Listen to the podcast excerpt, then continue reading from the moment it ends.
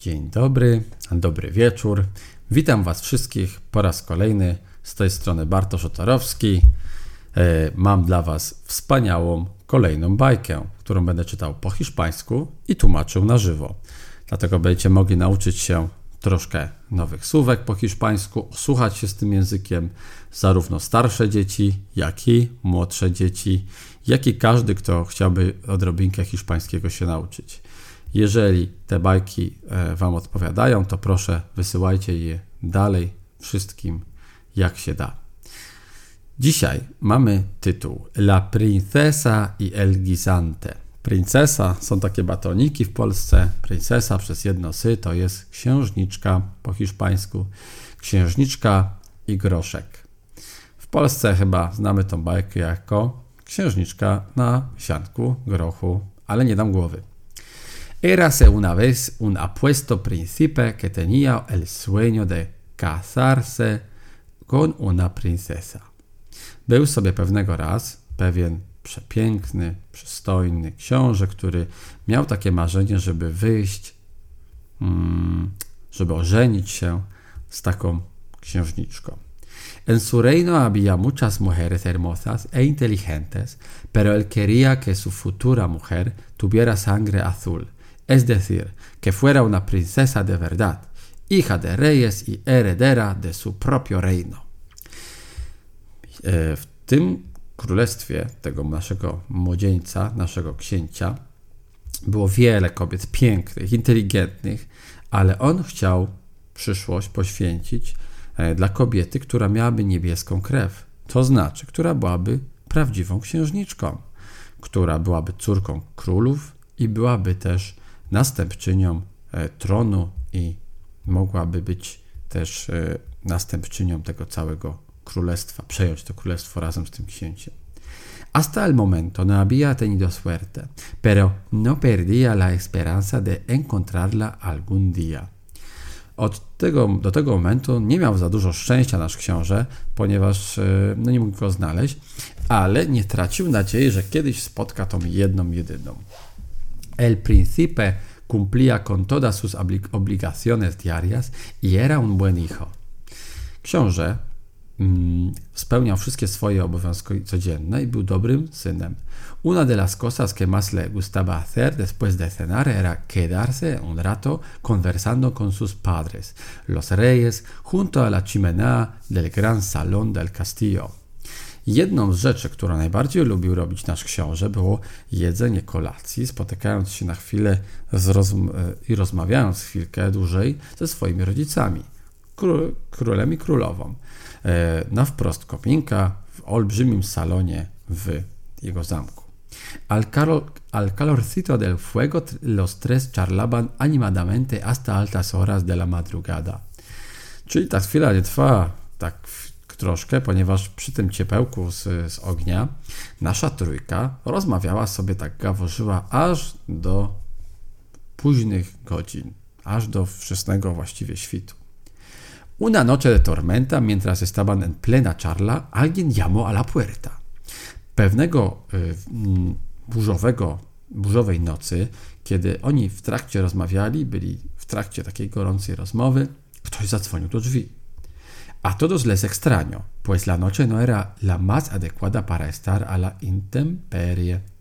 Wszyscy się zdziwili, ponieważ noc to nie była najlepsza pora na to, żeby teraz przychodzić gości, tak? ¿Quién será a estas horas? dijo el príncipe, levantando las cejas y mirando a su madre con extrañanza. Kto mógł być o tej godzinie? powiedział książę, podnosząc brwi, wzrok i patrzył za swoją mamę z, z, takim dziwnym spojrzeniem. No esperamos visitas de una noche de truenos y relampagos. Nie spodziewamy się żadnych wizyt, kiedy jest taka noc pełna piorunów i błyskawic. El, el rey se dirigió ágilmente hacia la entrada. Król swobodnie skierował się ku wejściu. A pesar de ser casi un anciano, su estado físico y su salud eran realmente envidiables. Mimo, że był już dosyć podstarzałym królem, miał już swój wiek, jego stan fizyczny i jego forma były naprawdę godne pozazdroszczenia. Cuando abrió la puerta, su mandíbula se descanjó por la sorpresa. Kiedy otworzył drzwi, szczęka aż opadła mu z zaskoczenia. Ante sus ojos estaba una joven bajo la lluvia. Przed jego oczami stanęła pewna młoda dama, cała w deszczu. Su elegante, su elegante vestido estaba totalmente empapado y de su pelo caían chorros de agua. Jej eleganckie, eleganckie spojrzenie i eleganckie ubranie było całkowicie przemoczone, a z jej włosy lało się jeszcze tutaj takie strumienie wody. La pobre tiritaba de frío y casi no podía hablar. Biedna, biedactwo, trząsła się cała ze, ze strachu, z zimna, przepraszam, i nie mogła rozmawiać. Prawie nie mogła się odezwać.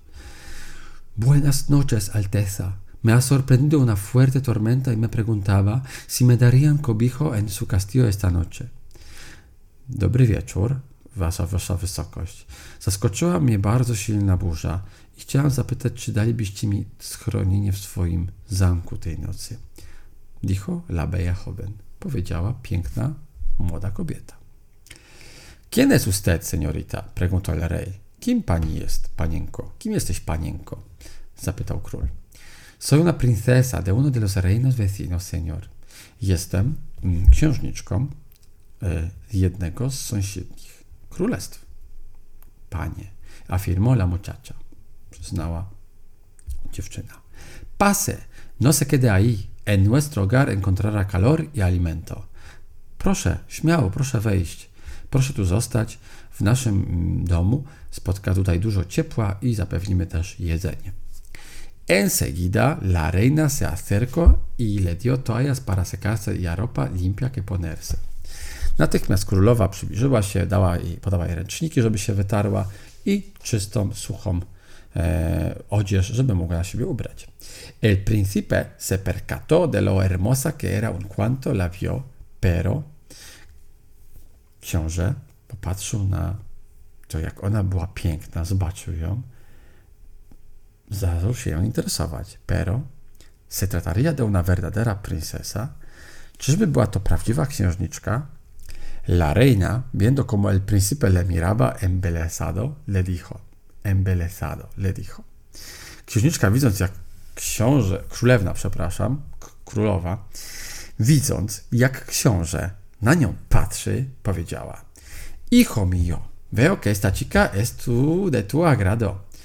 Synu mój, widzę, że ta dziewczyna wpadła ci w oko. Ciertamente es muy hermosa y parece culta educada. Doprawdy jest bardzo piękna i wydaje się bardzo dobrze wychowana. Comprobaremos si es una princesa de verdad. Zobaczymy, czy naprawdę jest księżniczką. ¿Cómo la haremos, madre? Jak to zrobimy, mamo? No se me ocurre de qué manera podemos asegurarnos, dijo el príncipe con perplejidad. Nie mam pojęcia, jak moglibyśmy to sprawdzić. Muy fácil, querido hijo. Bardzo prosto, kochany synu. Esta noche debajo de su cama pondremos un pequeño guisante. Tej nocy w jej łóżku ułożymy mały groch. Si nota su presencia es que dice la verdad, ya que solo las verdaderas princesas tienen una sensibilidad tan grande. Jeśli zauważy obecność tego groszku, znaczy, że mówi prawdę. Znaczy, że ponieważ tylko prawdziwe księżniczki mają taką czułość, że ten groszek ją będzie uwierał i wyczują. Tal como habían previsto, la joven se quedó a dormir en el castillo. Tak jak to przewidzieli, młoda została na noc w, w tym zamku. A la mañana siguiente se reunió de nuevo con la familia real en el salón principal. Następnego dnia spotkała się ponownie z tą rodziną królewską w głównym salonie. Buenos días, altezas. Dzień dobry, wasza wysokość, dijo la bella joven saludando con una pequeña reverencia. Powiedziała nasza młoda, starając się ich tak pozdrowić z wielkim szacunkiem. Buenos días, contestaron todos a las vez. Wszyscy odpowiedzieli naraz, dzień dobry. La reina invitó a la chica a sentarse con ellos a desayunar. Królowa zaprosiła tą dziewczynkę, dziewczynę, księżniczkę, po to, żeby usiadła z nimi na śniadanie. ¿Qué tal has dormido? Jak się spało?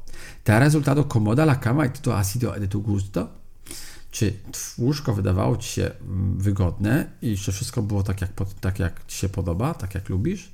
Le preguntó, zapytała. Pues, si le digo la verdad, señora, he dormido fatal. Tak naprawdę, proszę pani, mam mówić prawdę, to spało mi się fatalnie. Se quejó, poskarżyła się. Me ha pasado la noche dando vueltas en la cama. Czyli całą noc spędziłam obracając się na różne, wędrując po całym łóżku. Sentía algo duro que no me dejaba dormir y no pude descansar en toda la noche. Czułam coś, co nie, coś twardego, co nie dało mi spać i nie mogłam odpocząć przez całą noc. Fíjese, señora, que hasta tengo moratones en la espalda y los brazos. Proszę zobaczyć, mam, mam aż do teraz mam siniaki na plecach i na ramionach. No entiendo que podía suceder. Nie rozumiem, co mogło się wydarzyć. La reina, sonriendo satisfecha, le contó la verdad. Księżniczka, uśmiechając się zadowolona, odpowiedziała jej to, co było prawdą. Sucede que debajo de tu colchón puse un guisante para comprobar si eras realmente sensible. Czyli pod twoim materacem umieściłam, umieściłam mały groszek po to, żeby sprawdzić, czy naprawdę jesteś wrażliwa. Solo una auténtica princesa con delicada piel es capaz de notar la dureza de un pequeño guisante debajo de un colchón. Tylko prawdziwa księżniczka, która jest bardzo delikatna i wrażliwa, jest zdolna do tego, żeby odnotować, zauważyć ten mały groszek pod materacem. Ciertamente tú lo eres y estaríamos encantados de que fueras la esposa de nuestro amado hijo. Na pewno nią jesteś tą księżniczką i bylibyśmy zadowoleni, zachwyceni, gdybyś była księżniczką naszego kochanego syna. La princesa se sonrojó. Księżniczka się zarumieniła, zaczerwieniła. También se había quedado prendada de la puesto heredero. Też mm, była zauroczona naszym przystojnym następcą tronu. Así que no dudo ni un momento y dijo que sí. Tak więc ani przez chwilę się nie wahała i powiedziała, że tak. El príncipe que había recorrido medio mundo buscando a su princesa, al final la encontró en su propia casa. Książę, który przebył połowę świata, zmierzył, żeby znaleźć swoją księżniczkę, w końcu odnalazł ją we własnym domu i żyli długo i szczęśliwie. Ponieważ, jak dobrze wiecie, każda bajka ma jakiś swój morał. Jaki z tego morał? Czasami szukamy czegoś dookoła, naszej zabawki, w ogóle po całym domu szukamy i nasza ulubiona zabawka znajduje się tam, gdzie powinna być, a przed pod naszym materacem. To pierwsza rzecz. Druga jest taka, że warto zawsze dać człowiekowi schronienie. Jeżeli ktoś o coś poprosi, to warto być dobrym dla innych i starać się pomagać. Kolejna rzecz jest taka, że tak naprawdę warto być osobą delikatną, wrażliwą i warto być dobrze wychowanym, bo wtedy może czekać nas nagroda, a na pewno na tym nie stracimy. Życzę Wam miłego i spokojnego wieczoru, dnia, bądź też nocy. Pa, pa, do następnego razu.